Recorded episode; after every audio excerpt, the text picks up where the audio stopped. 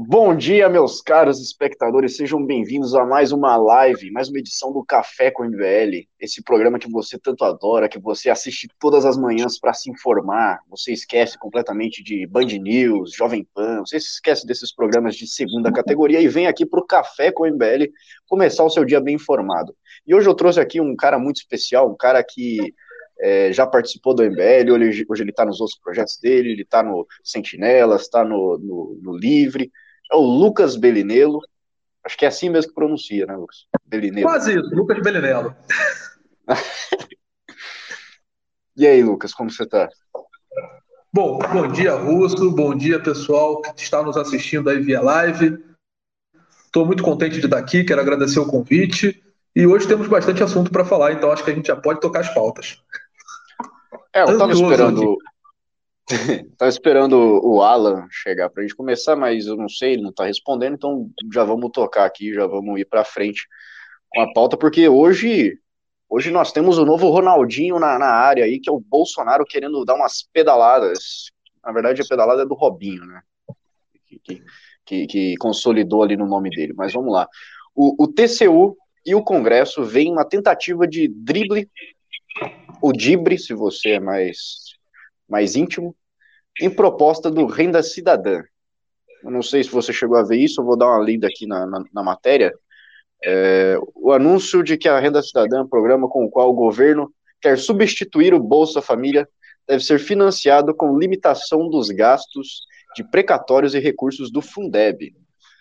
Olha só, basicamente, eu não, eu não vou ler tudo aqui, mas basicamente o governo quer fazer o seguinte: ele, a, a, o Ministério da Economia chegou com uma proposta de você tirar abono salarial para poder bancar o Renda Brasil. Bolsonaro não quis, porque ia atingir base eleitoral dele. O Ministério da Economia, equipe econômica chegou e falou: não, vamos então congelar a aposentadoria, vamos congelar pensões para poder financiar o Renda Brasil. E aí o Bolsonaro levantou o cartão vermelho e falou: não, ninguém vai fazer isso aqui não, porque isso vai atingir 50 milhões de pessoas, dentre elas apoiadores, eleitores de Jair Bolsonaro. Agora, depois de muito estudar, depois de muito procurar uma maneira de dar um drible, de conseguir é, manter o seu programa populista, é, é, aparentemente mantendo o teto de gastos, que é aparentemente mesmo, o Bolsonaro, com a equipe econômica, achou, acharam uma, um caminho que não agradou muita gente, não. Acho que muito mais desagradou do que agradou. O Bolsonaro quer fazer o seguinte: quer pegar dívidas da União, dívidas que a União foi condenada a pagar, já está condenado, tem que pagar aquilo ali, atrasar elas. São 55 mil, bilhões em dívidas. Bolsonaro quer tirar 40 bilhões disso, atrasar, usar esse dinheiro para o Renda Cidadã. Né, porque ele tinha proibido o nome Renda Brasil, agora é Renda Cidadã. E também tirar recursos do Fundeb, do Fundeb, que é que foi aprovado esse, esse ano com um acréscimo aí. Né? O Congresso conseguiu aumentar até o valor do Fundeb sem nenhuma ajuda do, do governo Bolsonaro. O Entraub não fez absolutamente nada. O Entraub não sabia nem a data do SISU. Né? Ele só sabia é, é, fazer o waves out, jogar o microfoninho lá, não sabia fazer muita coisa. Então, nem escrever direito ele sabia, né? Foi o primeiro ministro. Nem escrever direito ele sabia, exatamente. Ele não sabia escrever. Exatamente. Então, ele ele não participou do, da votação do Fundeb, mas felizmente o Congresso tinha conseguido aprovar, só que o Bolsonaro falou, não, vamos, não custa nada a gente tirar um pouquinho da educação aqui, né, dinheiro que iria para o Piauí para financiar é, transporte público de criança, que, que, que agora é transportado em pau de arara, ele, não, não vou, não vou mandar para lá, não, vamos tirar e vamos fazer o Renda Brasil para sustentar aqui o meu, o meu programa populista, o meu programa que pode me trazer uma reeleição. E na reeleição, o Belinel acho que é assim, a gente pensa, então, em Paulo Guedes, que está no meio disso tudo. E isso tudo vem da equipe econômica. O mercado é. não gostou muito disso. Eu, eu, Até eu, quando assim, a gente vai ficar viu... que a gente não sabe, né? Até quando o Paulo é. Guedes vai ficar que a gente não sabe. Mas olha, se o Paulo Guedes participa de um negócio que fala de dar calote em precatório, eu acho que ele pode ir muito longe, viu? Porque o, o, o mercado já, já olhou isso aí e falou: peraí, quem, quem recebe isso daí, quem recebe dessas dívidas da União, é empresário, é fazendeiro. são pessoas que, que também fazem parte ali do, da, da base de apoio do governo Bolsonaro. Tem ali pessoas também. Que trabalham para construir um Brasil. Pessoas né? que trabalham. Pessoas dia que trabalham. Ajudando e aí eles veem, eles veem essa ideia de calote, fica, fica ruim. Fica ruim. Eu acho que o Ricardo falou ontem no News que é, essas dívidas precatórias elas são demoradas de se pagar, de se pagar, elas são mais graduais. No entanto, ainda assim, você tem um governo que dá um calote, claramente, ele dá um calote para driblar e, e furar o teto, que segurança você tem com esse governo? Você não tem segurança. E isso a gente já viu a resposta rapidamente com, com a, a Bolsa caindo. Ontem, se não me engano, caiu 2,57%. E o dólar foi a 5,65. Então, é, você que é do, do Sentinelas, você que é mais aí da, da ala liberal, um pouco até mais libertária, né, se, se eu não me engano, eu queria ver a, a, visão de vocês sobre tudo isso aí e o Paulo Guedes inserido nesse contexto. O que, que a gente faz, cara? É complicado. E falar em ala libertária, hoje o cenário ia ser com a minha bandeira do Guedes no fundo, só que falei, não, não, o pessoal não vai gostar, então resolvi vir para cá, para o meu quarto. Mas é muito complicado, é mais um ponto de convergência aí entre o governo Bolsonaro e os governos petistas, né? Essa coisa de você querer apoio popular distribuindo dinheiro. Aliás, é uma herança que o Brasil tem há muito tempo.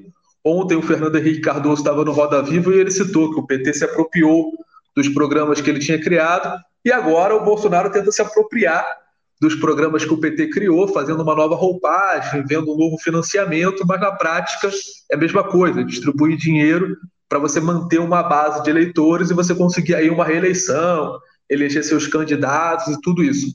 É muito ruim, é ruim para a economia, é ruim para o Brasil, é ruim para a moral de uma forma geral, e é impressionante você acreditar que o Paulo Guedes está no meio disso tudo. É o cara que falava que imposto não, imposto nunca.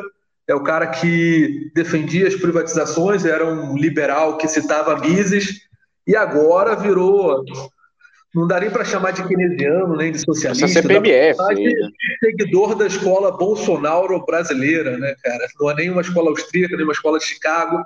É, uma, é um seguidor da escola Bolsonaro de economia. Uma pena. É, o cara que dizia que, não, que ia cortar imposto, que a gente ia. Não, não vai ter imposto. Ele trouxe CPMF. E agora, o Belenilo, eu não sei em quem eu acredito mais, porque o Paulo Guedes ele vem e me diz que o CPMF vai ser imposto sobre transação digital. E aí a Vanessa Canado, que é a assessora especial dele, vem e fala que não, vai, vai incidir sobre todas as transações. Então a gente não sabe mais em que acreditar. Esse governo já não, não, não tem como mais você ter uma, uma certeza. É complicado demais você, você saber, você tentar prever o que vai acontecer, porque você não tem segurança nenhuma. Não tem segurança nenhuma com esse governo. Que ainda por cima vem da calote, cara vem dar calote. Pelo amor de Deus, cara. Um governo que se prometia liberal vem com uma reforma administrativa de merda, não coloca nem político, não coloca judiciário na reforma administrativa. Precisa do Kim fazer uma emenda, coletar assinatura adoidado aí de, de parlamentar para conseguir. Até parlamentar do PSOL assinando a, a emenda. E o governo liberal do Paulo Guedes passou a emenda covarde, que não teve coragem de colocar o pessoal todo na, na reforma administrativa. E isso, ô Belinelo, eu, eu, vou, eu vou aprender a falar seu nome, mas eu, eu, até o final do programa ou até o final do ano. É, eu vou chamar de Lucas agora. Eu, eu, costumo chamar de sobrenome, mas eu vou chamar de Lucas. É, a reforma administrativa seria uma medida para cortar gastos. Porque é, é, o que eu falo, tem um teto. Dali não passa. Vento, venta, maré, maré, sapo, sapeia, tem um, tem um teto. Não pode passar dali. Então, para você encaixar um novo gasto ali, você tem que cortar outros gastos. Então, você tem que fazer o quê? Você tem que privatizar, você tem que fazer reforma administrativa, tem que fazer reforma tributária, tem que mudar todo o sistema eh, fiscal do Brasil para você conseguir encaixar um novo gasto ali como o Renda Brasil. Só que ao invés disso, o Bolsonaro, não, não, não, não, não, não senhor. Vamos fazer mais gastos, vamos fazer mais, vamos furar o teto. Vamos furar o teto. O teto fura por causa de Bolsonaro. Então, é, como que a gente tem uma, uma segurança, assim, acho que, não sei se você participou de todo esse processo, mas 2000, digo 2014 a 2016, a gente tá, tá todo ali engajado e esforçado para tirar o PT do poder, para tirar a Dilma. E quando a gente finalmente consegue, a gente passa uma outra vitória muito importante no, no governo Temer, que foi o teto, o teto de gastos. E aí a opção liberal que a gente tinha, que vinha com Paulo Guedes, que muita gente acreditou, inclusive eu, Agora vem num governo que quer derrubar teto de gastos. É, a maioria de nós votou no Paulo Guedes, né? não votou no Bolsonaro. E é interessante que o que o governo hoje em dia fala no café da manhã, você não garante para o almoço, né? Porque até seis meses atrás era um governo que era extremamente contra, extremamente bélico ao auxílio emergencial. Brigou com parte do Congresso e agora passa uma distribuição de renda permanente, que é uma distribuição de renda permanente, só porque a pontuação com o auxílio emergencial foi lá em cima, né? A aprovação disparou, ficou em 40% essa semana. Ou seja, é um governo que está muito mais interessado na sua própria reeleição, na reeleição de apoiadores, do que no Brasil como um todo. Não que todos os outros governos sejam, não sejam assim, né? na verdade são. Mas a gente esperava um pouquinho de diferença no Bolsonaro. É um pouquinho, mínima. É, o que não aconteceu. As privatizações não aconteceram nenhuma, nem a de camisinha que a gente tem. A gente tem uma estatal de camisinha, não sei se é no Acre agora, não me lembro. Nem a estatal de camisinha a gente conseguiu é, privatizar. Então você vê aí o nível que estamos. Ô, ô Lucas, é, é aquilo, né? O, o, os melhores presidentes que o Brasil já teve foram vice-presidentes.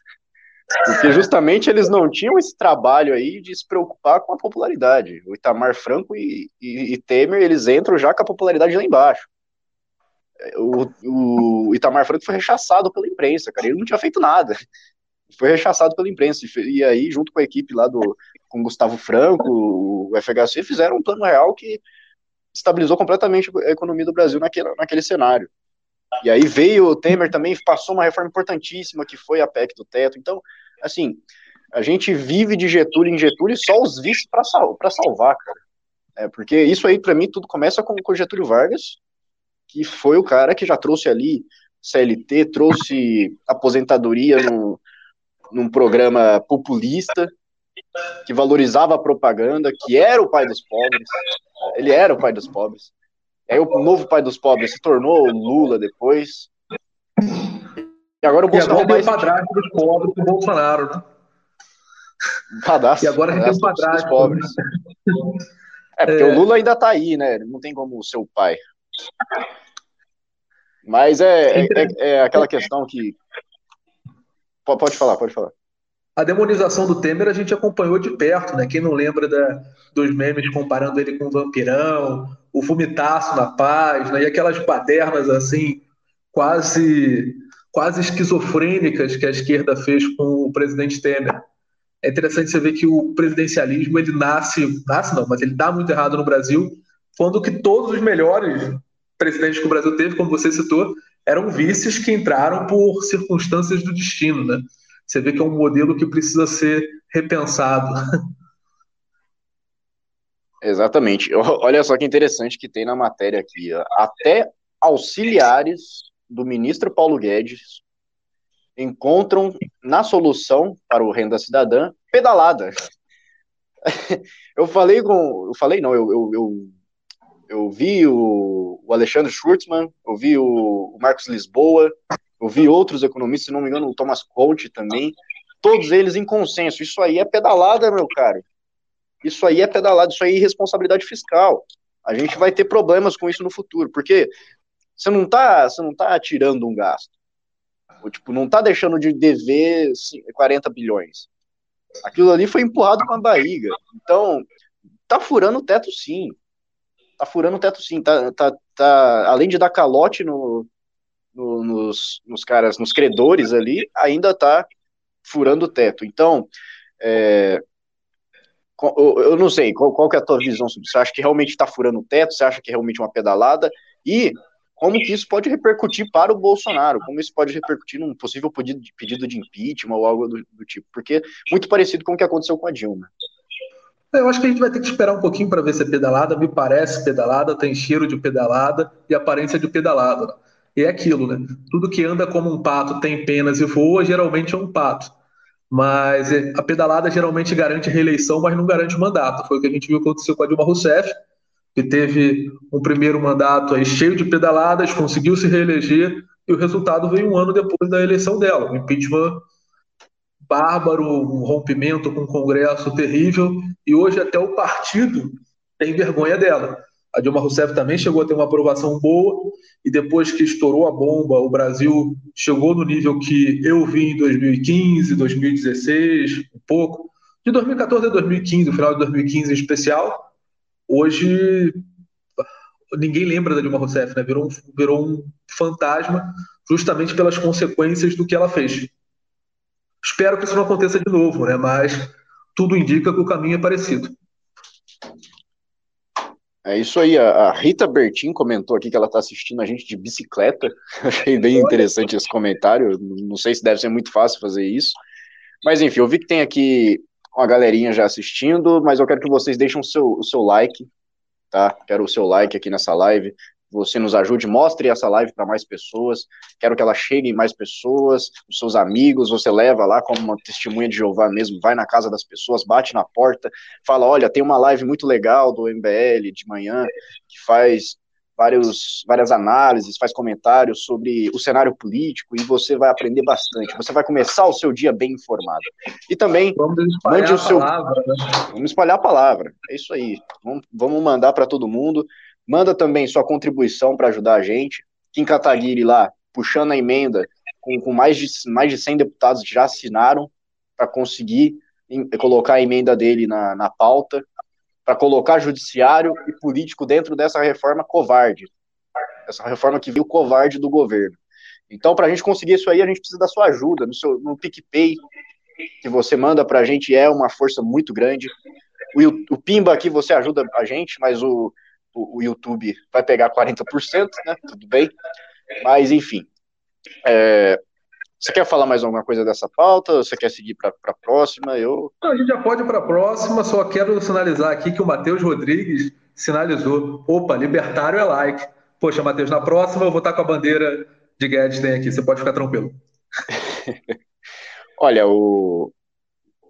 é isso aí, é isso aí, a gente tem que pegar o Matheus Rodrigues está falando também aqui, você tem um minuto para ouvir a, a, palavra de, do MBL, você tem que chegar assim mesmo, bater na porta e falar aqui que nós temos nós temos argumentos para você, nós temos comentários aqui de pessoas capacitadas, então é, mostre essa live para os seus amigos. Manda no, no, grupo do Zap da família, do, do, do pessoal lá que, que curte uma politicazinha, curte fazer uma.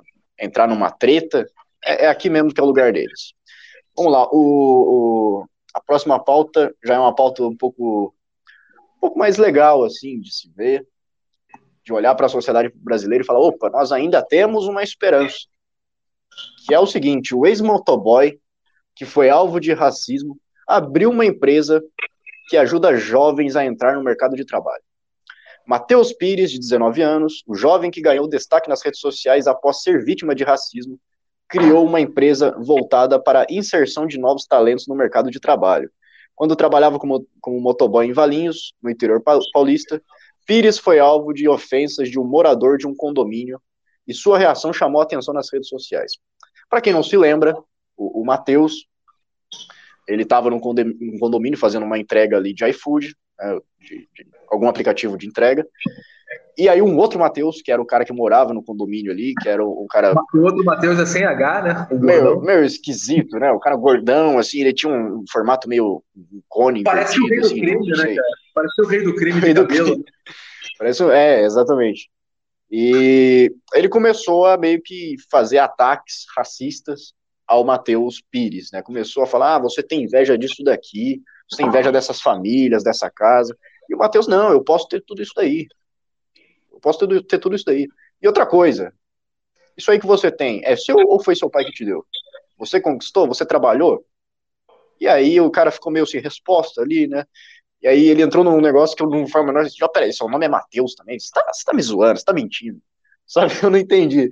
Eu não entendi. É, essa do, do, do cara perguntar o nome aí e falar, eu, eu, realmente não entendi. Mas enfim. Esse cara foi completamente rechaçado, o, o racista aí, né? O, os memes não perdoaram ele, o Twitter não perdoou ele, ninguém perdoou esse cara. Essa foi a treta que todo mundo falou, não, esse vagabundo tá errado. Essa é a treta boa, que todo mundo tá concordando. Esse cara é um merda. E o Matheus começou a receber vários apoios de pessoas, começou a, a, Acho que ele ganhou uma moto também de, de algum artista famoso aí, que eu não lembro quem é. Não, foi Enfim, ele. Parece que, foi de uma empresa, parece que foi de uma empresa que vendia motos que ele ganhou a moto. É, eu não sei se o Luciano Huck deu.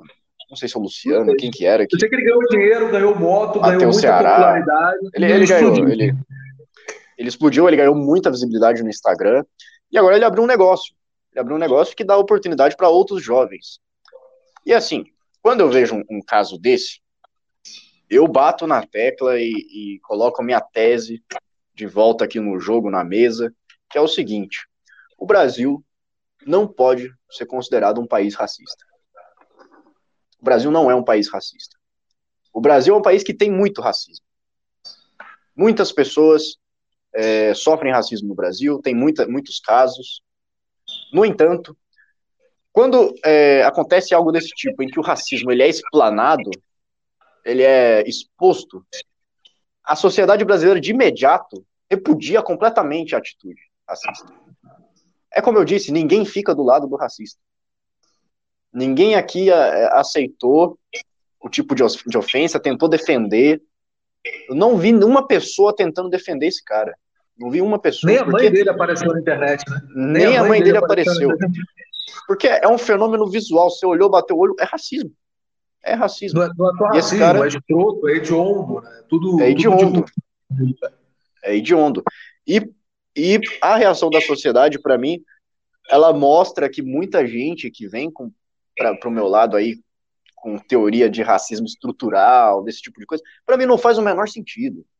Para mim não faz o menor sentido, porque esse é o exemplo mais claro, mais claro possível, de que a estrutura da nossa sociedade, ela não permite que esse tipo de coisa fica, seja aprovado, seja legitimado. Ninguém legitima isso. Pelo contrário, a gente, a gente rechaça, a gente, a gente expele isso da sociedade. Então, ô, ô, ô, Lucas, você, você, você concorda comigo? Eu ia tentar, mas eu já, já, eu já voltei. Você concorda com essa minha visão ou você acha que o Silvio Almeida está certo? Existe realmente racismo estrutural no Brasil?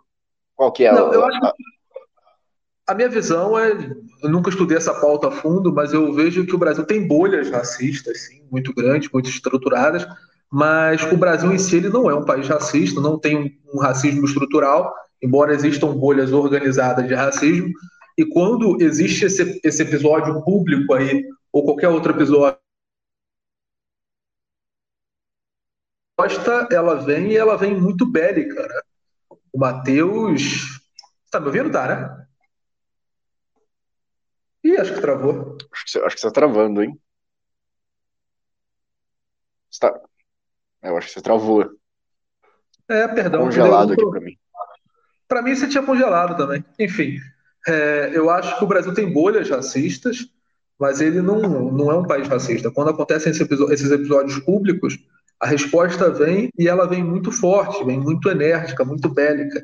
O outro Mateus, o gordo, dificilmente ele vai em qualquer lugar na rua agora ou pelo resto da vida dele sem, sem ser reconhecido como aquele cara que fez aquela monstruosidade. Então, eu acho que nós somos muito combativos ao racismo, mesmo que existam, bolhas, existam bolhas é, organizadas de racismo. E mostra como o mercado consegue se se virar até nisso, né, cara? O menino vai abrir uma empresa agora, ganhou uma moto, disparou no Instagram, conseguiu dinheiro. Putz, olha que legal, né? A sociedade dando um jeito. É uma, é uma, um ajuste natural, espontâneo da, da sociedade em relação a esse tipo de coisa que não, não, é, não é aprovada por, por ninguém aqui. Porque, principalmente pelo fato que a gente nunca passou de fato por um, um negócio muito segregacionista, né? A gente não tem um, um histórico muito parecido com os Estados Unidos, por exemplo, que é bem diferente. Tem lá realmente um, um já teve também um, realmente um separatismo ali, um, um quase um apartheid entre negros e brancos ali. Mas aqui nós temos uma mistura muito grande, a mistura que a gente sempre eu sempre represento, sempre lembro do Arthur Gobineau, que quando veio aqui no, no Brasil falou com o Dom Pedro, eu, voltou para a França, ele era embaixador da França, voltou e falou pro Dom Pedro: Eu tô lendo aqui o Darwin. Eu não sei se eu acredito, porque o Darwin diz que o homem tá, o homem evoluiu do macaco, mas quando eu olho para o Brasil, o homem está voltando pro macaco. E ele era um teórico racialista. Ele falava isso porque o Brasil era extremamente miscigenado. Extremamente miscigenado.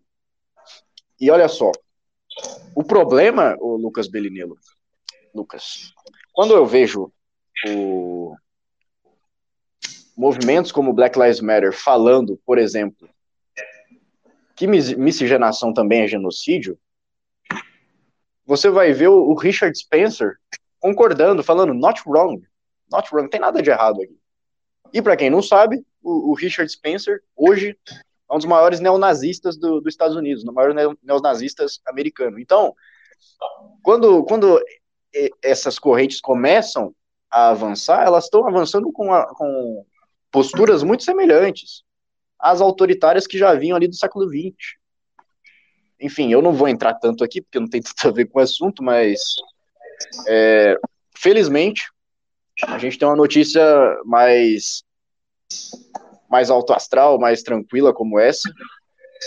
Opa, opa, chegou. Né? É interessante. Chegou o nosso japonês, nosso japonês da da, da Colômbia, não sei. E aí, Alan? Chegou mudinho, né? Ah, tá falando agora. Ih, tá não, mudo, tá mudo. Não, não estamos te ouvindo. Vamos fazer um sinal aí de, agora de Libras. Aí, aí. aí. Maravilha. Libras, é aí, Alan. Libras que agora vai, vai ser profissão regulamentada, tá? Sério. é, é, é, o projeto que vai votar. É verdade, né? Agora, para quem não tinha tradutor, agora não vai ter mesmo. Você sabe que eu, que eu estudei que eu estudei Libras na faculdade de filosofia? É, é muito Estudei Libras. é, é bem interessante. Né? Ah, a Michelle, a Michelle, não vou falar nada da Michelle. Ou ela decorou aquilo daí, De repente ela só fingiu que fez, eu não entendi porcaria nenhuma. Não. Ô, ô, Alan, a gente estava falando de uma. Para quem não sabe, para quem não chegou agora, o Alan é o nosso advogado criminalista aqui. Não.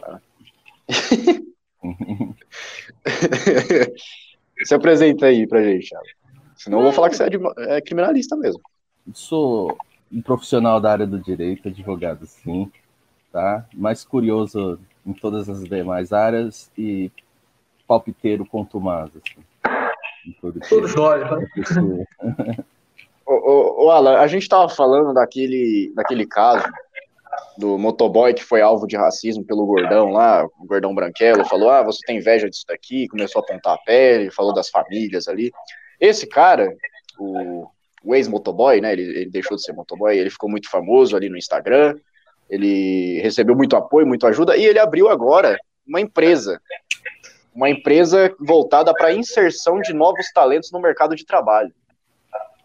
E aí eu já entrei aqui na, na, na discussão com, com o Lucas em relação à estrutura supostamente racista que existe no Brasil. A suposta estrutura que, que existe no Brasil. Eu estava falando para ele que. É, eu estava trazendo aqui que esse caso é um dos maiores exemplos de que a estrutura do, do, do, do pensamento brasileiro não é racista. E pelo uhum. contrário, ela, ela vai repudiar, ela vai tripudiar qualquer tipo de racismo que aparecer, que foi, que foi exposto. Parece que você está de acordo com isso, né? Eu acho que você já concordou. Não, exatamente. É, é interessante como a, a pauta ela é totalmente estranha à nossa realidade, né? Como surge um, um, surge um tipo de pensamento adaptado e que realmente não funciona.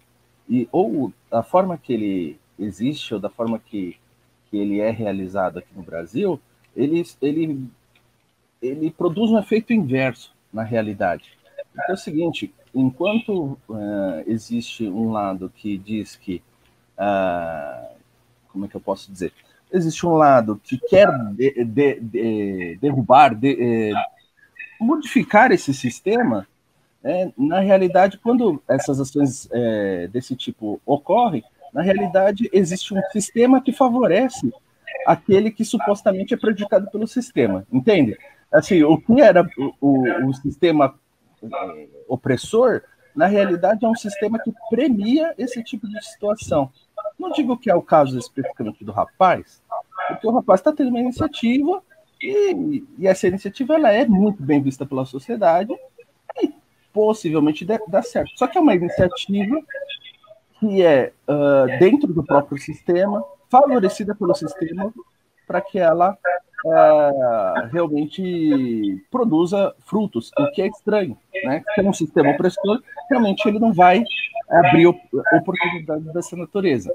Mas, assim, nos casos mais, é, mais é, explícitos, onde as pessoas alegam algumas é, ofensas, violações, e de repente aquela pessoa se torna uma estrela, essa pessoa se torna um, um artista, essa pessoa se torna uma voz pública e acaba sendo uma personalidade do próprio sistema. Né? Então, quer dizer, é, é, um, é, um, é uma realidade muito contraditória a nossa, né? justamente porque não é condizente com, com, com as dificuldades que o povo brasileiro enfrenta no seu dia a dia. É, assim, é lógico que você vai encontrar casos como o do motoboy, é, simplesmente, assim, é, na maioria das vezes nem vai ser levado é, a esse, esse, esse ponto extremo, né, da pessoa se sentir realmente ofendida por racismo, Pode ser que seja, pode ser que não seja, caso era. Ou simplesmente esse caso vai ser levado à frente e também não vai ser punido porque a gente não tem um sistema punitivo suficiente. Né? Então a gente realmente é, trata até esse caso assim como algo muito é, diferente, muito chamativo, porque para nós não é um caso de uma, de uma pauta que, que, a, a to, que toca a alma brasileira. A alma brasileira ela realmente, é, ela por si só já entende a sua diversidade, a sua identidade. Né? Esse que é o grande problema é, do Brasil. E, e, como ele já não entende isso, não se identifica nessa pauta, o brasileiro, ele transforma em algo diferenciado. Então ele, se, ele, ele assume uma culpa que, que ele não sente e premia, né, como forma de compensação, como forma de redenção dessa culpa, oferecendo uma oportunidade, colocando isso como é, uma virtude, muitas vezes, o que, que é um pouco estranho, né? O, o, ofendido acaba por ser ofendido, possuindo uma virtude e ele é premiado pelo próprio sistema. É um, um fenômeno meio, meio gozado que a gente tem aqui no, no Brasil, né? E que acontece na maioria das outras pautas de cunho progressista, né? Então, o que era para ser uma, uma reivindicação acaba sendo uma oportunidade. É o que é meio uma aberração né, aqui do nosso meio. Né? E o que, na verdade, interessa ao brasileiro é a falta de oportunidade, é a dificuldade que é, social, de ascensão, de ganho de renda. Isso realmente é uma coisa que, é, que deixa o, o brasileiro realmente incomodado e, e que, no fim, é, essas pautas acabam virando, de um modo muito, falando de um modo muito singelo, acaba virando assim uma disputa de quem vai ter oportunidade primeiro, né? Sendo é, eu vou me enquadrar nessa situação e vou obter uma oportunidade e essa oportunidade vai me gerar uh, uma ascensão social, um destaque midiático e etc. Né? O que é muito pior para todo mundo, inclusive para os problemas que enfrentam ali pontualmente as pessoas é, em termos de discriminação de qualquer natureza, porque essa realmente ela entra num bolo e a sociedade acaba não enxergando como, como um problema real. Acho que minha tese, assim, acho que deu para entender, né, que uhum. é, do que não era um problema vira cria-se uma situação e essa situação gera uma oportunidade e a pessoa acaba criando. Nesse caso, ele criou um projeto, nada que ele não pudesse ter feito antes, digamos assim. Né? E aí vira notícia porque ele foi o cara que foi ofendido. Né? Então, o ser ofendido gerou oportunidade dele fazer um, uma ação e essa ação ganhar destaque e, e assim vai. Né? Assim a gente vai de problema em problema e não resolve o problema que, que, que importa basicamente. Eu acho.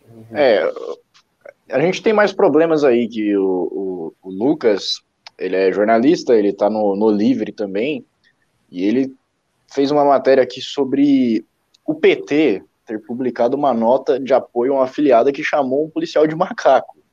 Né? Acho que é, eu, eu, quero que você traga aí pra gente essa informação, Lucas, e também já, já diga pra gente, claro. pelo que você apurou, pelo que você pegou aí de informação, se vai ter alguma consequência isso, se isso vai, vai, vai ter alguma exposição. Eu não tô vendo isso sendo falado como o caso do Matheus, por exemplo. Não tô vendo a mesma repercussão. Não, não. O caso, o caso foi o seguinte: a polícia foi acionada lá numa, numa cidade do Nordeste, da Bahia especificamente, para atender uma ocorrência domiciliar. No caso, haviam duas mulheres que parece que são casadas, que uma delas estava batendo na outra. Aí a polícia chegou lá, carinhosamente tentou apaziguar aquela situação, como todos nós já vimos acontecer aí com a polícia alguma vez, tentando chegar num consenso ali, o que não aconteceu. Aí a mulher xingando os policiais e o policial resolveu encaminhar a senhora, já é uma senhora de 50 e poucos anos, para a delegacia. E a mulher começou a desferir uma série de ofensas racistas também. Aí, em determinado momento, um dos policiais pegou a câmera e falou: repete o que a senhora disse. E a senhora gritou: macaco! Macaco! Aí o PT da Bahia, como, como, todo, como toda esfera do PT, né, formulou um argumento meio exótico, meio esotérico, uma coisa sem lé com cré, sabe? Algo sem pé nem cabeça o PT disse que é, é a tradição daquele lugar xingar policiais de macaco, porque era assim que o Lampião fazia com os policiais. então, formulou aí um argumento quase que folclórico, só faltou o Saci no meio da história. E soltou essa nota dizendo que, o, que a, a ofensa da mulher não foi racista, porque o Partido dos Trabalhadores reconhece que isso seria algo da cultura de Lampião. Lampião, qual que foi um gangster sanguinário, que matou um monte de gente pelo sertão brasileiro, cometeu atrocidades das mais terríveis, tentando justificar como se isso fosse uma coisa boa, o que não era, mas as duas coisas não têm ligação. A ofensa da mulher foi racista. Eu não conheço um único nordestino na minha vida, e olha que eu conheço muito nordestino, já estive no Nordeste, que chame policial de macaco foi uma ofensa racial. Eu tô, é, eu tô tentando mostrar a nota do PT aqui, para o pessoal ver, porque é bem. Eu tive até que tirar um print, é bem bizarro. o PT sumiu com a nota depois. Ah, eu acho que agora foi, hein? Olha, olha isso, cara. Nota oficial, nota de apoio. Nota de apoio. Do PT de Cuiabá, de Cara, Caraçá da Bahia. A presidência municipal do Partido Trabalhadores venha público manifestar seu apoio à companheira Libânia Torres por saber de sua caminhada de luta e de respeito às pessoas. Acho que ela não tem muito respeito, não. Chamar alguém de macaco não é muito respeitoso. É... Nós, do Partido dos Trabalhadores, reconhecemos a grandeza de suas lutas e acreditamos as palavras que foram ditas não a racismo, mas a cultura nordestina e caraciense, caraçaense, herdada de Lampião, de chamar policiais de uma. Ah, vá dormir, né, meu? Porra. É, é brincadeira, né? né? Quando, quando a nota fala de lutas, eu não sei se estava se referindo a lutas que eventualmente a mulher tem com a cônjuge dela. Mas eu acho que não foi luta nenhuma pela igualdade, não. É incrível. Eu achei esse argumento assim fantástico, fantástico. É uma historinha que é para boi dormir. E eu me pergunto se alguém nesse mundo de Deus acreditou nessa história, porque é uma história tão, tão fantástica que eu não, cons não consigo deslumbrar um ser humano que tenha acreditado nisso. Ah, eu, eu consigo, eu consigo. consigo. Tem é, gente que acredita, agora... que acredita no Bolsonaro aí, numas, numas coisas que ele fala aí, que não, não tem como, né? Então, é, é, esse caso esse caso é, é, um caso claro de, de racismo mesmo, como o caso do Matheus também foi um caso claro de racismo.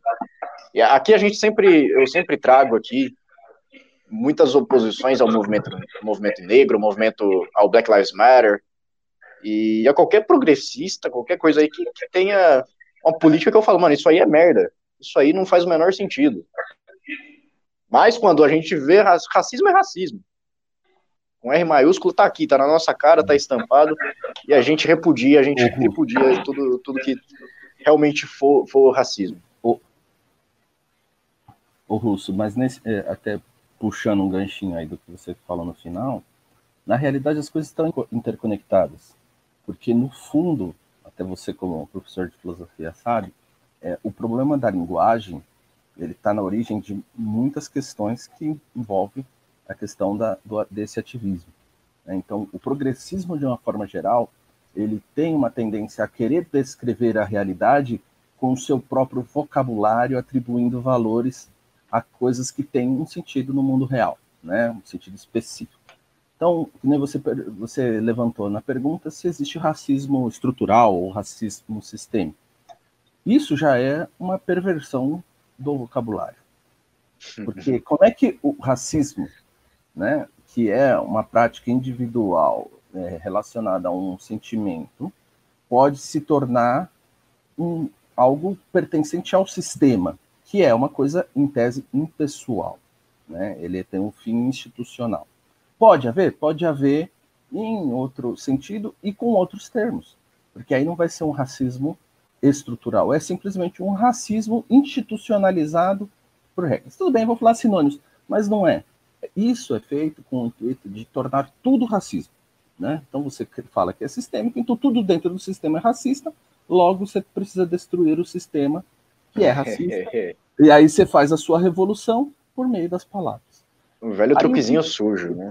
E no Brasil, a gente tem uma grande dificuldade em dizer o que as coisas são por um outro motivo específico, que é a tentativa contumaz, reiterada, de não assumir responsabilidade. Então, é, isso não é só do progressismo, mas é muito usado pelo progressismo e favorece esse tipo de atitude, mas que, ao final, a, qualquer ser humano que tenha as suas faculdades mentais mínimas ali preservadas vai perceber as contradições lógicas. Por quê? Ah, quando é o, uma manifestação de uma entidade, de uma palavra que possa ter sugerido uma ofensa, é racismo estrutural. Não, porque ali você consegue enxergar uma coisa de longe, né? Que ali no fundo é um sentimento, é um pensamento que está na pessoa. Aí, ao mesmo tempo, é, ali você já adulterou o sentido da palavra racismo, né? porque você buscou aquele significado que não existe naquela, naquele símbolo que é a palavra. Aí, em compensação, você pega né, o que a pessoa disse, ela disse literalmente macaco, com ofensa, nem a pessoa se pronunciou desse jeito, né? Aí o PT se antecipa no sentido de dizer que o que ela falou não foi o que ela falou. Aí você percebe onde está a perversão da linguagem com a tentativa de se eximir da responsabilidade. Isso é muito próprio do movimento progressista, que é sempre contraditório, especialmente aqui no Brasil. Né? Então, é, qualquer palavra que é dita por um representante público ou em caráter geral é racismo sistêmico. Chamar o outro de capitão do mato não é racismo porque tem um conteúdo histórico. Entende como a palavra ela é tratada ao bel prazer daquele que quer fazer uma defesa pessoal de alguém. É isso que o PT fez, é isso que os políticos fazem, é isso que o progressismo tem feito continuamente com o nosso vocabulário ao ponto extremo de tentar, inclusive, acabar com o gênero é, dos termos. É, as pessoas pensam isso como uma brincadeira, mas no fim isso acaba uh, sendo muito sério, porque Sim. você acaba prejudicando o entendimento sobre a realidade que está em torno de você. E sobre isso, eu já quero emendar aqui a, a, outra pauta nesse assunto, que é o, o, a entrevista da Glória Maria, que ela falou o seguinte, ela falou que hoje tudo é racismo, tá um saco isso, não aguento mais isso daqui, tudo é, tudo é preconceito, tudo é assédio, tudo é racismo.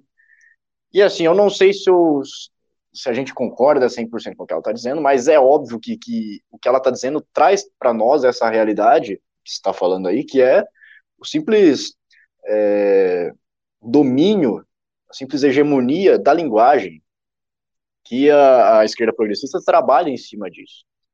Eu acho que não só a esquerda progressista, tem muita gente que sabe disso, muito político aí que aprendeu isso, aprendeu lá com Raimundo Faoro, aprendeu com o pessoal lá que, olha, existe um sistema aí, Existe um inimigo que eu não, eu não consigo definir para você quem é exatamente, porque assim eu posso encaixar qualquer um lá dentro.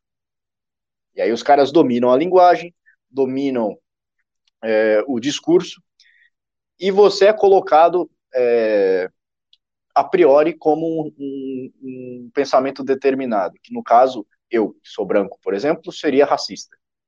Né? E aí vem os caras, não, peraí, se eu tenho aqui é, já essa formação, essa estrutura, esse, esse pensamento racista, agora eu sou um racista em desconstrução. Ou seja, é o cara ali aceitando, aceitando a imposição da linguagem, a imposição de uma, de uma narrativa que não tem correspondência com a realidade. Não tem correspondência com a realidade. Para que a gente sabe, a gente sabe que se a gente olhar é, e analisar essa questão, o cara que parte da premissa que você tem um pensamento determinado por causa da cor da sua pele, esse vagabundo é racista. Porra, você vai colocar essa merda de movimento falando que todo mundo é racista? Vocês são racistas. Vocês são racistas. Pressupor que alguém pensa algo por causa da cor da pele dela é uma das bases dos, do, das teorias racialistas do século XX, porra. Então, quando eu vejo esse tipo de coisa, eu fico um pouco revoltado, eu passo um pouco da. Minha cabeça começa a esquentar um pouco, mas é, a gente não pode deixar de falar a verdade aqui, a gente não pode trazer, deixar de trazer isso. E assim, o, o Lucas, eu vendo aqui essa fala da, da Glória Maria, emendando também com o que o Alan falou, você acha que é, é inevitável o, o, resultado que a esquerda progressista quer trazer para a sociedade, essa hegemonia do domínio da linguagem que eles querem trazer? Eu acho que hoje você tem a cultura da vitimização, né? Para você ser alguém legal, você tem que ter sido vítima de alguma coisa em algum ponto. Eu acho que foi bem isso que a Glória Maria falou, que está enchendo o saco toda hora uma denúncia de assédio, uma denúncia de racismo. E o que acontece é que muitas vezes, em algumas ocasiões, na maioria esmagadora das vezes, essas denúncias não condizem com a realidade. Isso é muito ruim, porque tira o peso, o peso real de quando isso acontece de verdade. Porque, poxa, a partir do momento que tudo é racismo, quando acontece um escândalo grande, como foi o do Matheus Pires, a chance de a sociedade não se solidarizar é muito grande. Porque, poxa, ah, mais um caso de racismo. Vejo isso a cada dois segundos no Twitter, sabe? Então você acaba tendo a normalização desse tipo de coisa e isso é muito ruim. É, sobre a esquerda dominando a linguagem, eu acho que eles tentaram, vão continuar tentando, mas virou meme, virou piada já, pelo menos por hora eu acho que a gente escapou da bala, sabe? A tal da linguagem neutra, né, dos gêneros. Putz, o que, que foi aquilo, né, cara? Eu trabalho com o idioma de Camões, né? Eu escrevo igual o Delson Rodrigues, um idioma tão bonito como o nosso, tendo, quase sendo mutilado aí por uma meia dúzia de lacradores que, se pá, nunca leram ortografia, sabe? Nunca, nunca não tiveram o básico de português, aprenderam pelo método Paulo Freire e isso, sabe? Nunca leram Becharas da vida dessa. Então, é muito chato isso que aconteceu. É isso aí. E, cara, estão falando aqui branco, dois pontos. Ah, BL, BLM igual a racista. Ou seja, falando eu sou branco, não posso falar do.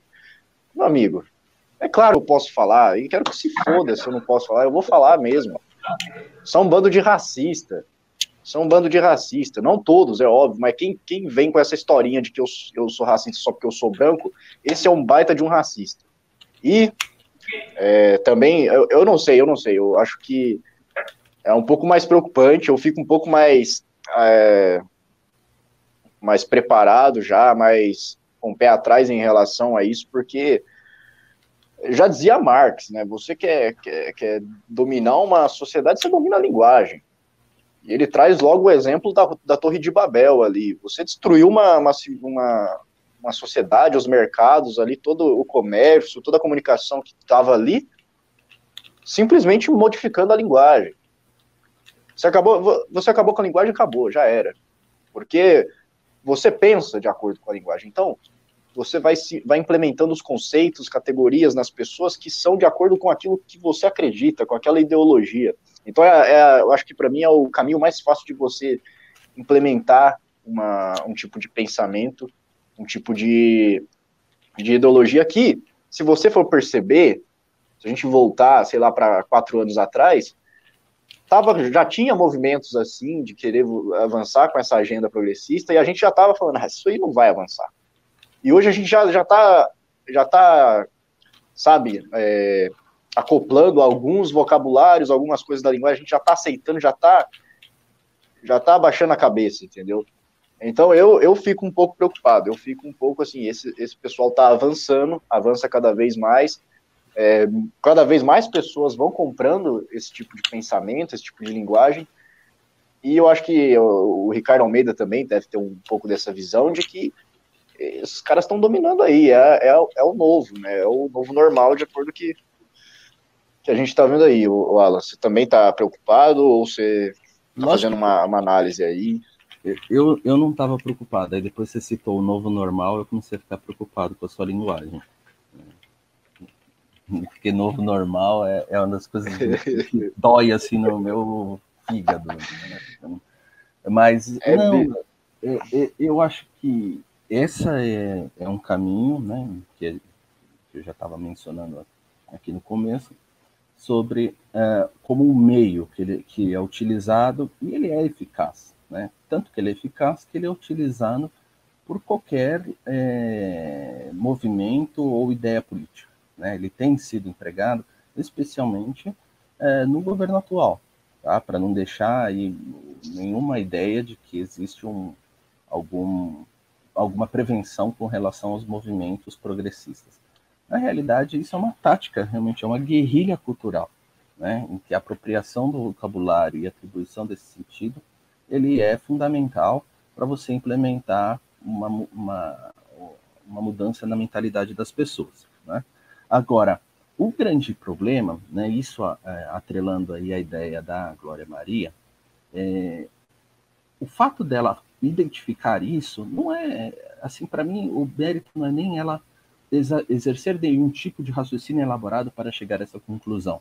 Isso para mim não é importante. O que é importante é ela, ela sentir esse incômodo, ela sentir que algo está fora do lugar, né? E aí é, é, é aquela questão é, que as pessoas falam muito de lugar de fala, eu não acredito, mas existe um, um fenômeno social que é o seguinte: a pessoa que é atingida por, por isso daí, é, ela, ela, ela tem um sentimento real e ela emite esse sentimento real que é do incômodo.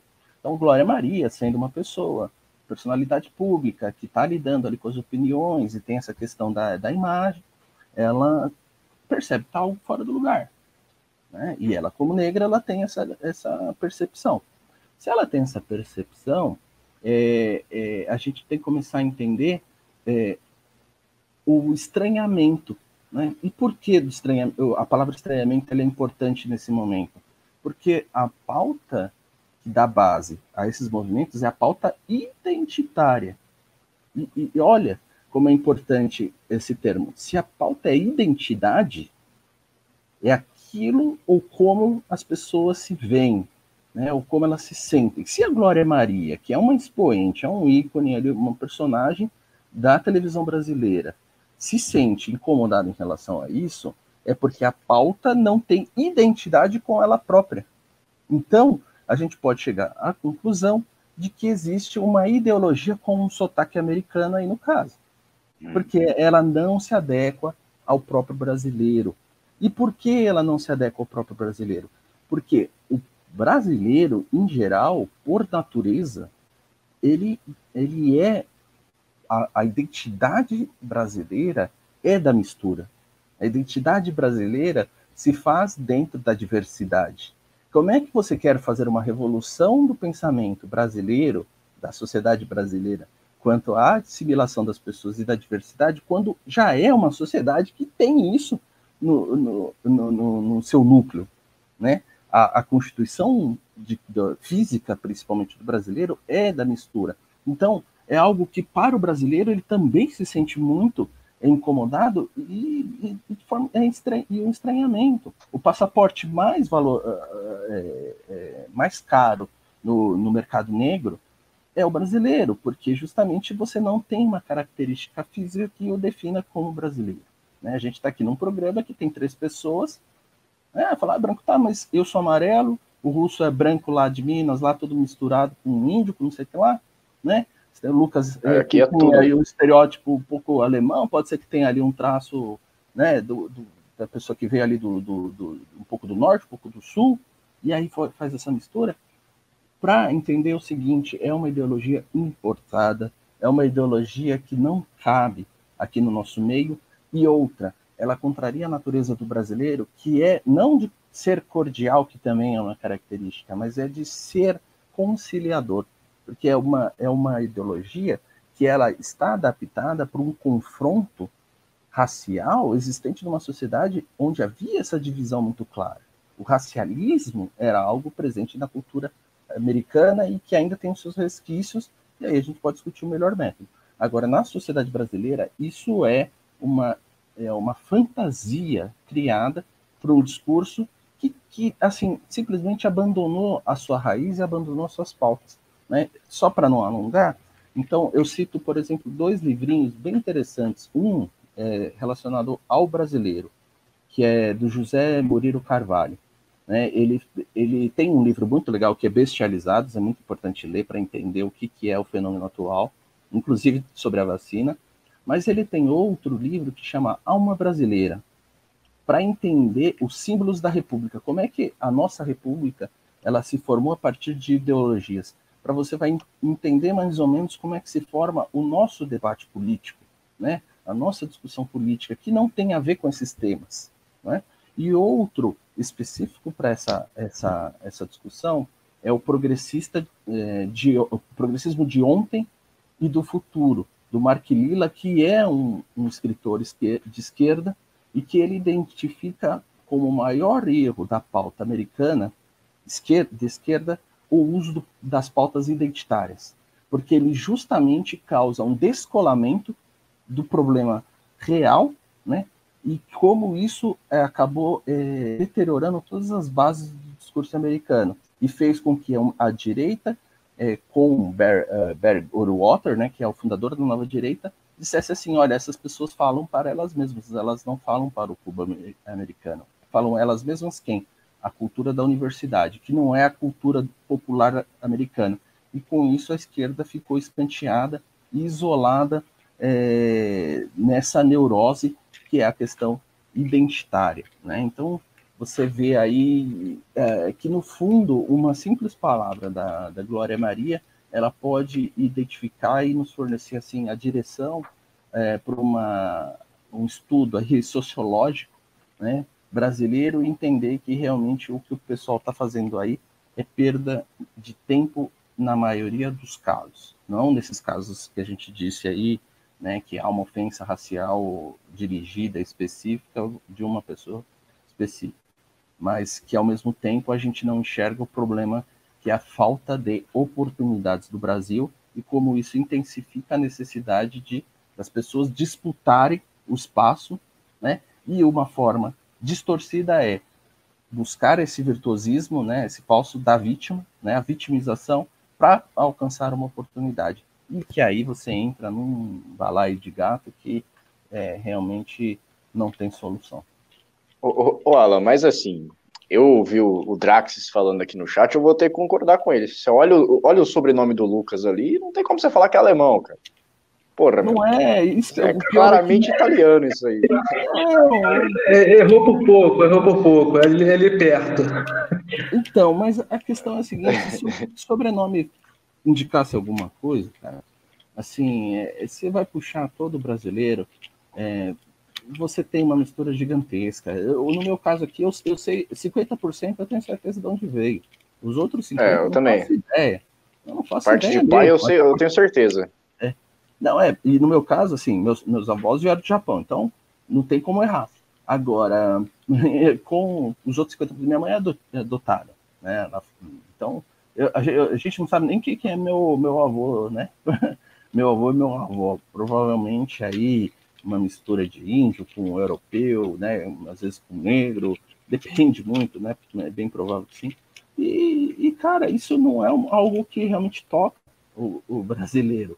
Né? Se todo mundo, as pessoas nem se identificam pelo sobrenome, o sobrenome mais recorrente europeu no Brasil vai ser Souza Silva. Até aí, se você identificar quem é Souza e quem é Silva, não era. fala quem que é o português, né? Então, é. Não, do, do, eu, sei, eu sei que meu tataravô fundou uma, uma cidade em Minas, é, em 1720, João da Costa Rezende, João, o João Rezende da Costa, chegou nas Bahia, chegou ali na Bahia, entrou aqui para Minas, aí o, o, acho que foi uns para o Rio de Janeiro também. Eu sei que eu consegui traçar a árvore genealógica ali, eu tenho uma descendência, uma ascendência de portugueses, né? Mas da parte de mãe eu não sei porque é Oliveira. É Oliveira, que, Todo mundo chama mas, Oliveira, pô. Mas, Russo, é, é aquela coisa, é, é, uma ascendência portuguesa, todo mundo tem, e fundador de município, 90% dos mineiros tem um município. Pô. É, isso é verdade. É um estado que só tem município. Oh, aliás, Mas Cachoeira de Minas. É o que mais Cachoeira de Minas é uma boa cidade. É uma boa cidade. Você vai em Minas Gerais, você volta com quatro pão de queijo tendo fundado o um município, né? Impressionante. Isso, é, é isso. É, tem mais é município em Minas do que no Brasil inteiro, pô. É, aí eu perdi o argumento. Mas vamos lá, eu vou. vou passar para a próxima pauta aqui, que já é um pouco bem diferente do que a gente estava falando, que é o seguinte. Querem me calar, disse Arthur Duval sobre uma investigação do Ministério Público que está sendo feita sobre o seu vídeo que ele gravou na Cracolândia. O Ministério Público de São Paulo pediu à Polícia Federal que investigue o candidato à prefeitura Arthur Duval e, e o comandante Braga também, que é um candidato a vereador, ambos do Patriota, que estavam gravando um vídeo na Cracolândia. Para quem não, não sabe, não, não viu o que aconteceu ainda, o Arthur foi gravar um vídeo na Cracolândia para mostrar a situação lá, para mostrar a situação deplorável que tem ali de pessoas viciadas, que tem de, de roubo, de assalto, de homicídio, de, de tráfico de drogas, de prostituição infantil. Foi mostrar tudo isso lá. E por uma obra do acaso, os viciados começaram a jogar foguetes, rojões na polícia. É. Começaram a disparar um monte de, de, de, de rojões na polícia na GCM, mas, né? Mas que, que cracudo que você passou do lado, que você não viu ele com um rojão, uma caixa ah. lá de foguete de tiro? Pô, tem... É a sacolinha com o kit crack e o rojão na outra mão. é isso vi. que os caras andam. E aí, né, estão dizendo aí que o, Bolso, que o, o Arthur teria planejado isso daí para filmar e para tentar depreciar a Cracolândia, como se não, não fosse suficiente só você ir lá e olhar a situação para ver quanto que tá deplorável aquilo. Mas aí vocês já estão pressupondo que o Arthur colocou é, fogo de artifício na mão de cracudo, né? Porque os caras não tiraram aquilo da bunda. Uhum. E, dá, e aquilo lá é caro, viu, meu, meu caro Alan, Alan Egami? Aquilo lá é caríssimo. Para quem pega tudo, todas as economias que tem e compra crack, aquilo é caro. Todo o dinheirinho que sobra ali, os caras, opa, sobra não, todo o dinheirinho que eles conseguem ali, opa, vou comprar, vou comprar crack. Então quem deu aquilo ali para eles não foi não foi quem está interessado em ver a Cracolândia acabar. É, quem, quem colocou eles em confronto com a GCM para expulsar eles ali do território é quem também sustenta o tráfico de drogas ali, que a gente sabe quem é. E aí o Arthur, que foi lá, colocou tudo isso para todo mundo ver, expôs isso daí, expôs que a, a imbecilidade que o Haddad fez de considerar barraco uma casa, de permitir, de as prefeituras permitirem aquela situação. Que, meu, cara, como que, como que pode existir uma área que é uma rua pública cheia de gente usando droga, prostituindo criança, traficando, com ONG distribuindo cachimbo. A gente olha tudo isso e fala que é normal. Aí o Arthur vai lá e mostra isso, expõe isso para milhões de pessoas que viram e nunca tinham visto isso antes. As pessoas não tinham parado para olhar isso. Ele é investigado. Porra, ele é investigado, cara. Como que a gente faz alguma coisa nesse país, cara? Como que a gente muda as coisas? Se você mostrar uma realidade nojenta, como é a realidade da Cracolândia, você é investigado, cara. Você é investigado. E aí fazem, nossa, fazem vaquinha, fazem, fazem abaixo assinado em apoio do padre, do Júlio Lancelotti, porque o Bolsonaro, o, ah, Arthur teria teria cometido injúria contra ele, não sei o quê. Porra, o cara, o cara faz um, um pseudo trabalho de caridade que sustenta pessoas numa situação de, de vício, numa situação de dependência química. Não sei se é inter... eu, tô, eu tô travado? Você está me ouvindo? Não, tá normal. Tá me ouvindo? Tá, as pessoas em situação de dependência química ali são mantidas por um padre que vai levar comida para essas pessoas, por regiões ali que tem que tem estabelecimentos ali que tem local para eles tomarem banho. ONG distribuindo cachimbo. A gente vê tudo isso daí. E aí o, o, pessoal todo sai em defesa do padre. Esse pessoal, obviamente, não conhece muito bem o histórico do padre, não sabe os escândalos que ele já teve, as acusações que ele já teve, e de, de, de coisas que podem aparecer aí. Então, meu caro Alan, como que a gente muda essa merda de país se, a, se o, tudo que a gente tenta fazer certo é rechaçado, é, é, é cerceado? Então, Russo, é, é uma pergunta, pergunta difícil, né? Como que a gente faz? Que que... Eu, eu, eu, assim, eu não, não tenho como indicar nada que seja diferente do, do que o Arthur fez, por exemplo, nesse caso. Não é? É, resolver o problema é uma questão de, primeiro, é, a gente traçar objetivos e entender é, o, aquilo que deve ser combatido verdadeiramente, né, e ser claro como isso deve ser modificado. Né? Porque é, se esse diálogo não for estabelecido, a gente não consegue é, ter chegar a lugar nenhum. E aí é que eu, hoje eu tô, tô no, no é, monotemático, para dizer o, o seguinte, é, mais uma vez a gente está discutindo uma coisa sem falar um nome que realmente é, ela é, né?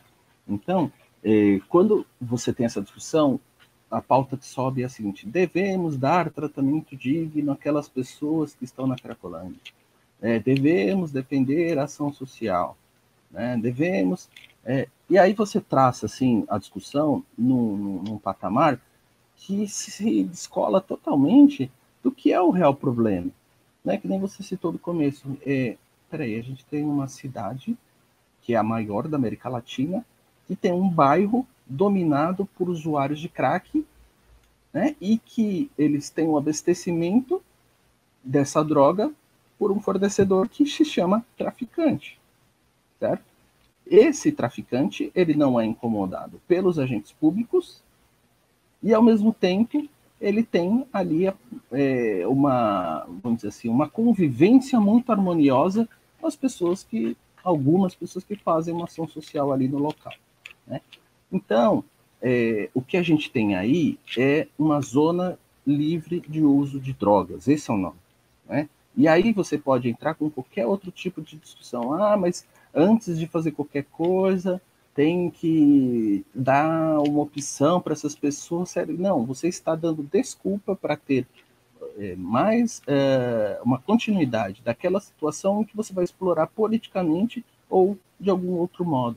É isso que você tem ali. E as pessoas ficam distorcendo a realidade, querendo é, extrair algum benefício, seja no sentido ideológico, seja no sentido político. Né? Esse é o grande problema da Cracolândia, é que ela tem sido tratada do ponto de vista tanto ideológico e extremamente político, mas num político ruim, que é assim, eu, eu obtenho o meu resultado, eu saio fora, né? Eu não quero resolver o problema, eu quero ver o que aquilo pode me beneficiar, seja fazendo uma propaganda de desmobilização do local, né? Acabou a Cracolândia, aí eu faço um discurso político, a Cracolândia continua lá, mas eu obtive a, a, o meu apoio popular né? Ou senão, nossa, eu sou a pessoa que faz assistência social lá, então logo eu sou uma pessoa boa. E aí você vai querer que aquilo continue, porque todo mundo está achando que você está fazendo uma ação muito boa. Então, é, é, acho que o início da resolução do problema é chamar aquilo pelo nome que é. É uma zona livre de drogas que tem que ser combatida. Mas especialmente, tá? No caso do Arthur, e esse é o ponto. Chamar a ação do Ministério Público pelo nome que ela tem, que é sim uma ação de, de, com um viés ideológico, ainda que o promotor é, seja genérico e não diga isso, porque é, é uma ação é, contra um, uma pessoa específica, numa situação onde os agentes públicos deveriam coibir a ação criminosa de verdade, que é o ataque às, às pessoas que estão entrando naquela zona, né, aquela área. Então você tem um, um ainda que na, na, na, qualidade de civil, você tem o Arthur Duval, que era um, é um deputado estadual, você tem o coronel que pertence ali à, à, à guarda municipal, em, sem poder ingressar num bairro onde existe criminosos. Quer dizer, o que, que a gente tem aí? E aí você pergunta o que, que essa representação, essa investigação está fazendo para que não exista uma situação dessa. Não, você vai e começa a investigar quem está, em, está querendo expor a situação. E que, no fim, ao cabo, o que, que você tem aí é uma perseguição. É isso que a gente tem que chamar. É isso. A perseguição não é a perseguição de botar o Arthur na cadeia. Não, não é isso.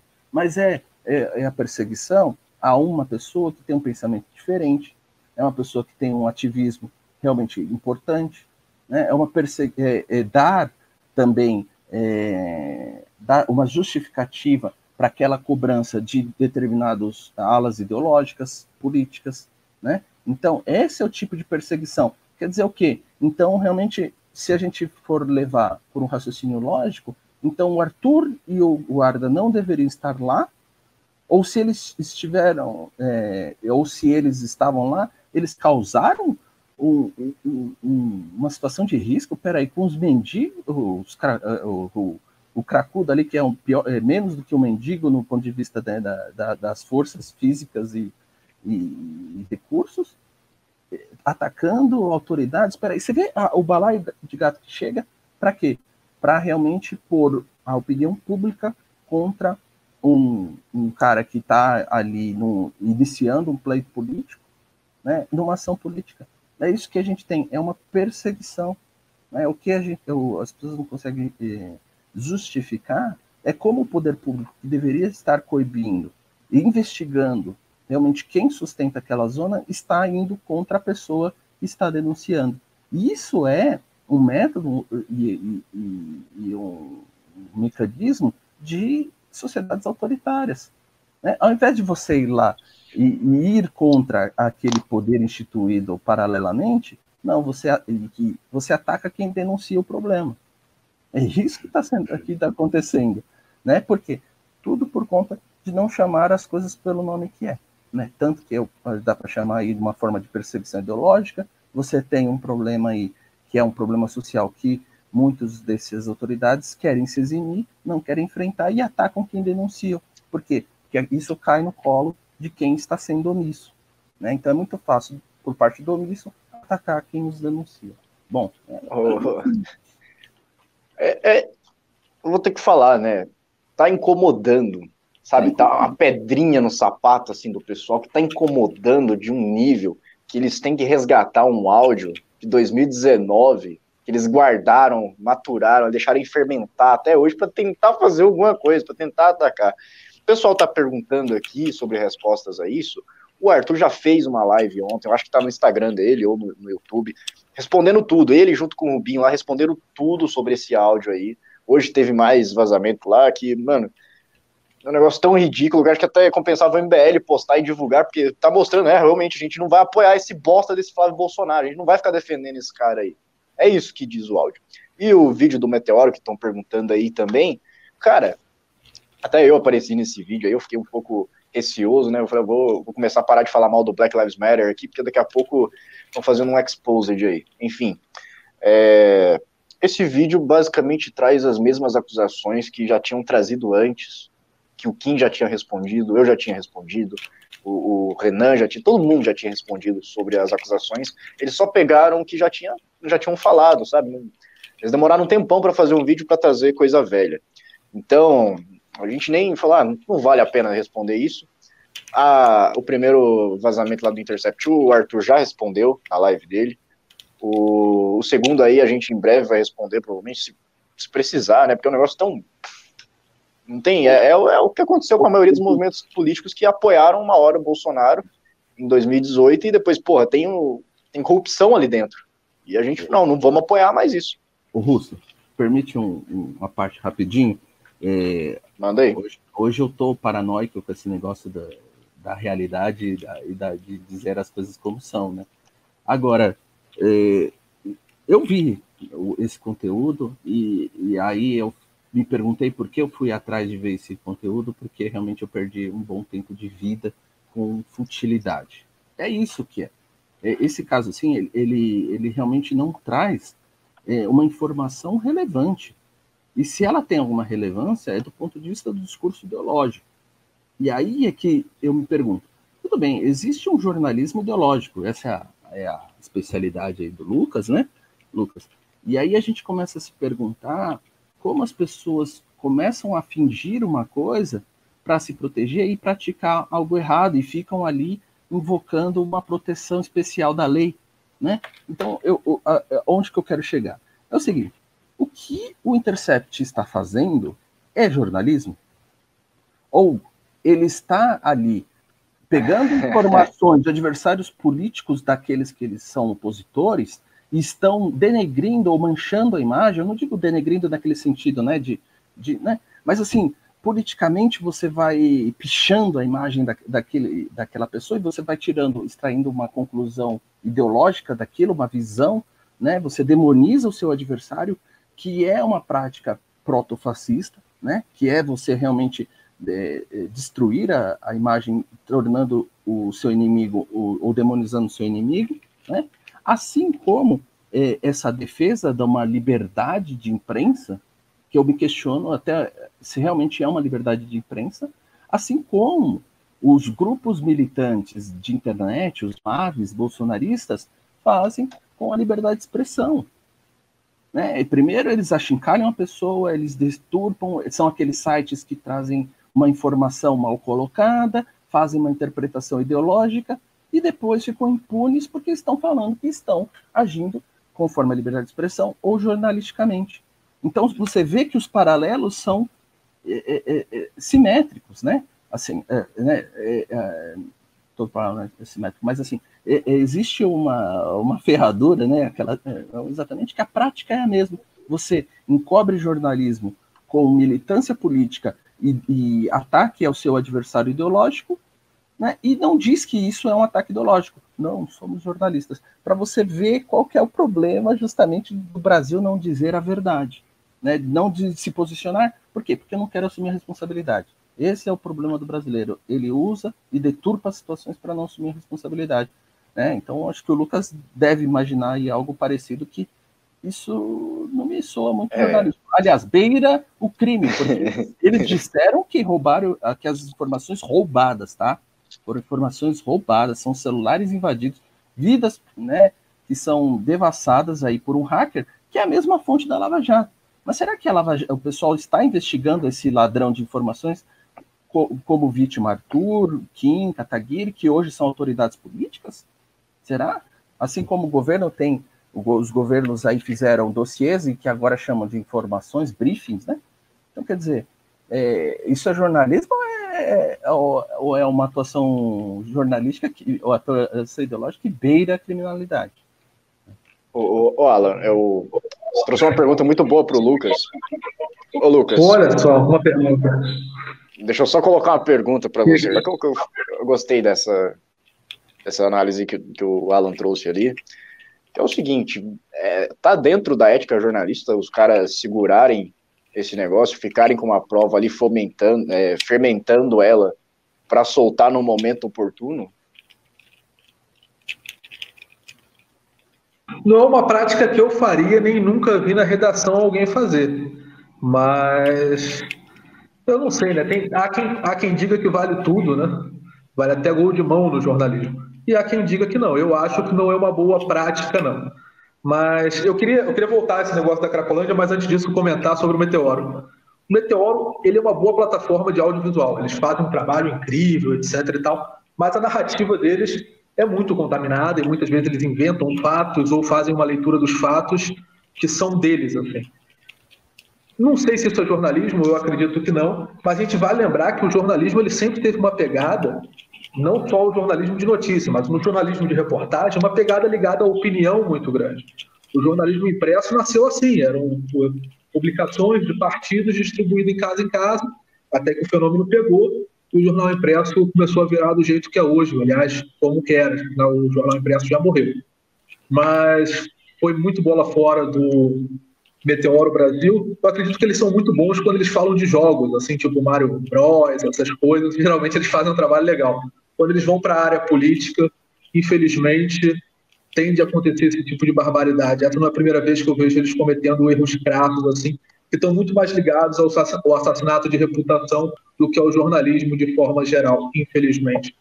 Voltando ao, ao aspecto da Cracolândia, para a gente ir para a nossa última pauta, eu acho que a Cracolândia está para São Paulo igual a Seca está para o Nordeste. Um negócio, negócio aí que mexe com muitos amores, e amores eu estou querendo dizer com dinheiro.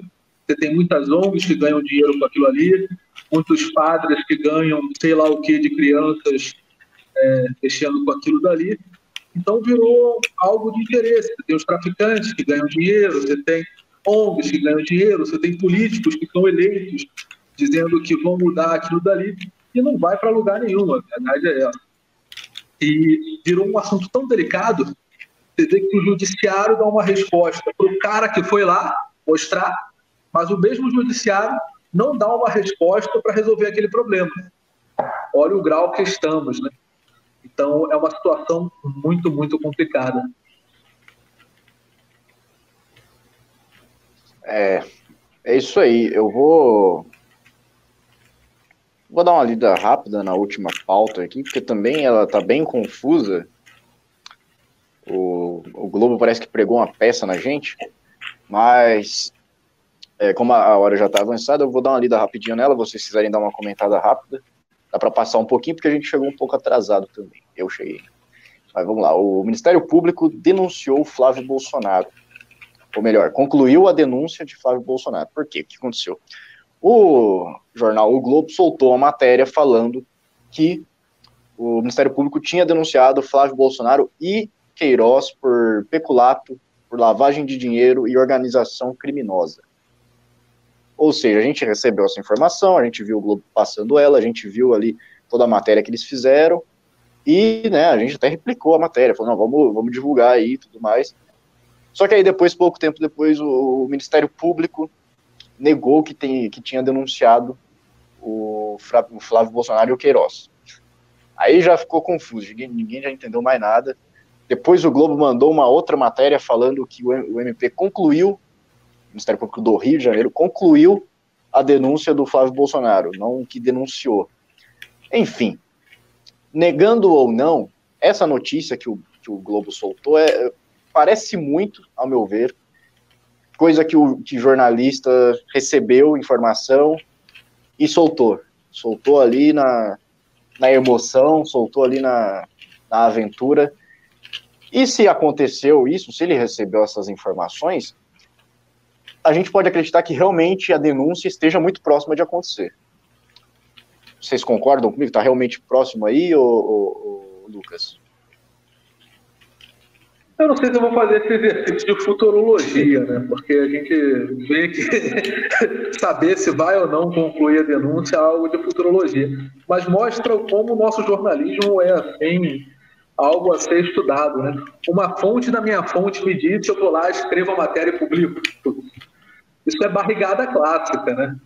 É... Acho que quando a gente vê uma notícia em algum portal desses grandes, a gente, além de ler a notícia, a gente tem que ir atrás da fonte deles, porque às vezes acontecem uns erros crassos. E me parece que esse foi um erro deles. Mas é aquilo, onde há fumaça, quase sempre há fogo. Muito provavelmente, o repórter que recebeu isso tinha indícios de que o processo estava para ser concluído.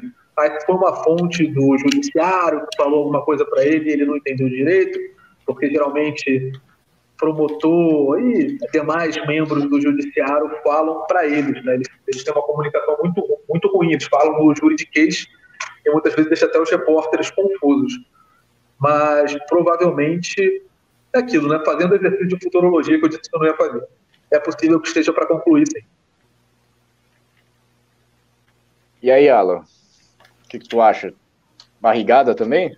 É, é, a, é, a, é, história do não fato, né? A gente está comentando o que não aconteceu. Isso que é muito doido, né? Ah, aqui a notícia em tese seria, ah, denunciou. Aí o, teve a nota, ah, não denunciou. Então, quer dizer, a gente está comentando a notícia da notícia que não aconteceu, né? Então, realmente acontece isso de forma recorrente na, na, na, na imprensa, e muito por conta, eu acredito, da, da velocidade que as coisas estão acontecendo. É, a internet tem obrigado é, as pessoas a realizarem as coisas de uma forma um pouquinho acelerada, né, assodada. Ah, e outra, é, um, acho que o que é importante a gente notar é que é o seguinte: a imprensa ela está perdendo credibilidade quando é, ela realmente não está entendendo que ela está sendo manipulada. Né? Hoje, as técnicas modernas aí de manipulação política, ela trabalha com, com falsas informações, com desinformação. Então, o jornalismo, ele, ele, ele se apega justamente à credibilidade, à segurança da informação. E se ele começar a abrir mão disso, ele vai cair no descrédito e o descrédito gera a possibilidade de ter uma concorrência desse nível. Né? Assim como o jornalismo tem caído de descrédito por militar, seja em, em qual for o sentido. Né? Então você pode ter uma opinião que você faça um embasamento ali, de um ponto de vista político e tudo mais.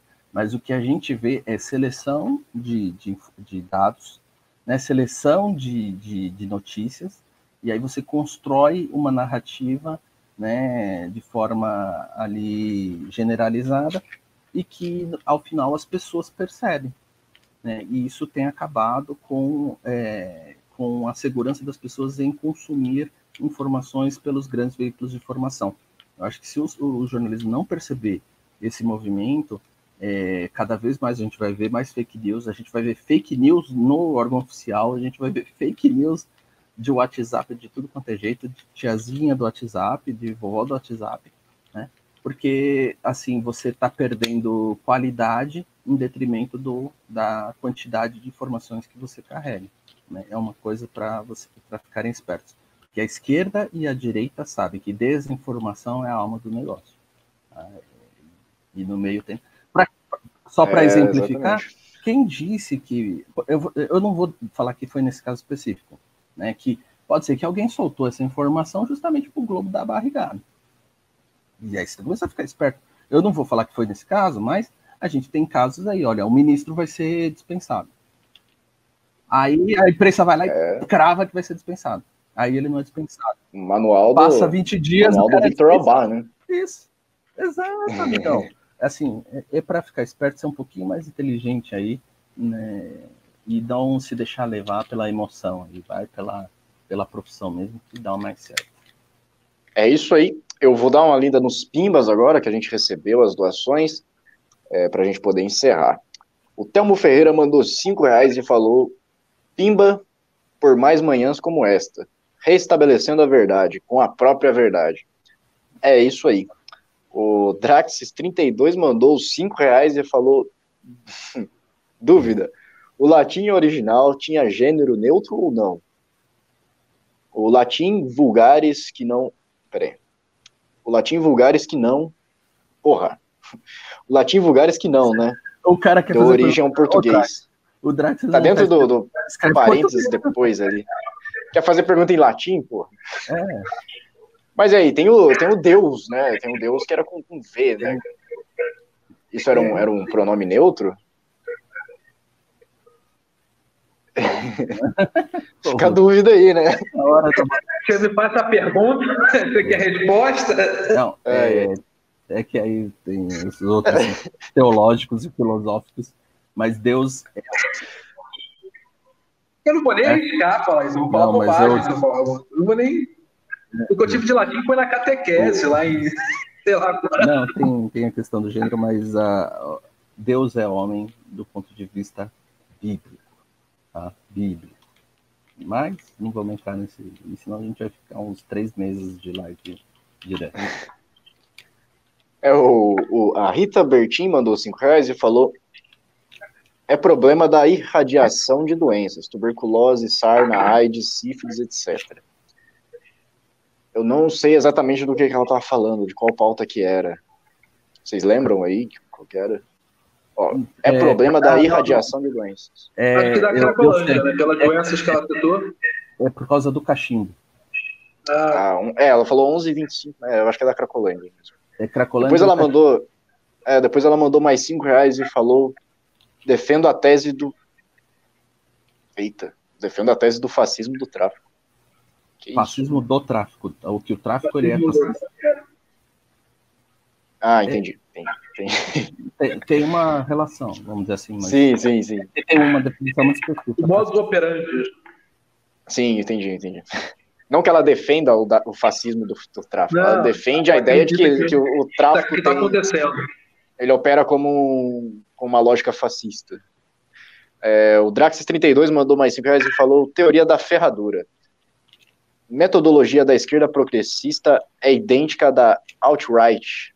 Patético, bolha cujo horizonte abriga a sua realidade por inteiro. É, eu, eu, acho que é isso, cara. A gente tem muitas coisas semelhantes. E ontem eu fiz até uma divagação maior. Eu não vou fazer aqui porque a gente já avançou o tempo, mas tem, tem estruturas muito, muito parecidas nos pensamentos do, dos movimentos mais radicais atuais, né, que são pensamentos de engessamento da realidade e uma tendência radicalista para mudar esse status quo. O Gustavo Mortari mandou 7,90 e falou: boa live, obrigado a todos, confio no MBL. É isso aí, agradeço todos os pimbas que vocês mandaram, toda a ajuda que vocês mandaram. É sempre bom vocês estarem nos ajudando, porque né? A gente vai mostrar a realidade e é investigado, né? Aí é, é, complicado. Mas é isso aí, quando a gente sabe que está incomodando, é porque estamos fazendo a coisa certa. Muito obrigado pela sua audiência. Eu vou passar aqui para o Lucas fazer suas considerações finais, Lucas. Pode aí dar seu recado final, pedir para seguirem, anunciar o que você muito, quiser. Muito obrigado por receber essa manhã, não só quem assistiu a live, mas também o Jael obrigado pelo convite. Alan, obrigado aí por ter passado essa manhã comigo, falando um monte de bobagem, um monte de verdade. É, quero agradecer a todo mundo que estava presente, pedir para se, se seguirem na minha página, Sentinelas da Liberdade, lá no Instagram, e Imposto é Roubo. Tem que fazer essa última provocação. Fala, cara, aí, aí não, né, meu? Pô, no último, nos 45 do segundo tempo, velho. Ah, aí, aí é brincadeira, né? Não, maravilha. Foi um prazer. Eu não, não tinha nenhum contato ainda com o Lucas. É, realmente foi, foi bem bacana aí. Foi um convívio legal aí. Russo, mais uma vez, obrigado. Desculpa pelo atraso. Perdi a pauta que eu mais queria comentar, que é o renda cidadã, que, que é, é, é mais uma vez essa manipulação né, de, de, de emoções, de vontade do povo criando uma falsa expectativa, uma falta de esperanças e não dizer o que é necessário dizer. Estamos quebrados, não temos dinheiro. E se a gente for tirar mais dinheiro de quem não tem, é, a situação vai ficar complicada. Então, é, a, a nosso papel é fazer o papel da, desse, dessa pessoa chata que é, olha, a situação está feia, né? a situação está ruim e aí as pessoas tem um lado que não quer que deixar a gente falar isso e tem o outro lado que não quer ouvir é, as más notícias, esses profetas do caos que é que é o MBL, né? Então, realmente muito obrigado para quem acompanha, tem visto que a gente tenta assim ser pelo menos honesto naquilo que a gente está falando, apesar dos ataques, a gente segue é, seguindo pelo menos uma convicção e sabendo que algum lugar vai dar vai dar bom, vai ser positivo isso daí. É, exatamente, exatamente, Alan. A gente está aqui num momento que a gente viu o liberalismo ser completamente destruído pelo governo Bolsonaro e a gente continua aqui todo dia. A gente continua na luta, a gente precisa de você e você, eu sei que eu posso contar com você, que você está sempre nos ajudando. E quero agradecer mais uma vez a sua audiência, a sua paciência de nos assistir, toda essa interação maravilhosa que a gente viu aqui no chat, os likes que vocês mandaram. A audiência foi meio baixa. Eu confesso que achei a audiência meio baixa, mas tá tudo bem. Vamos, vamos seguir o barco aí, a gente não vai desistir. E é isso. Muito obrigado e até mais. Valeu.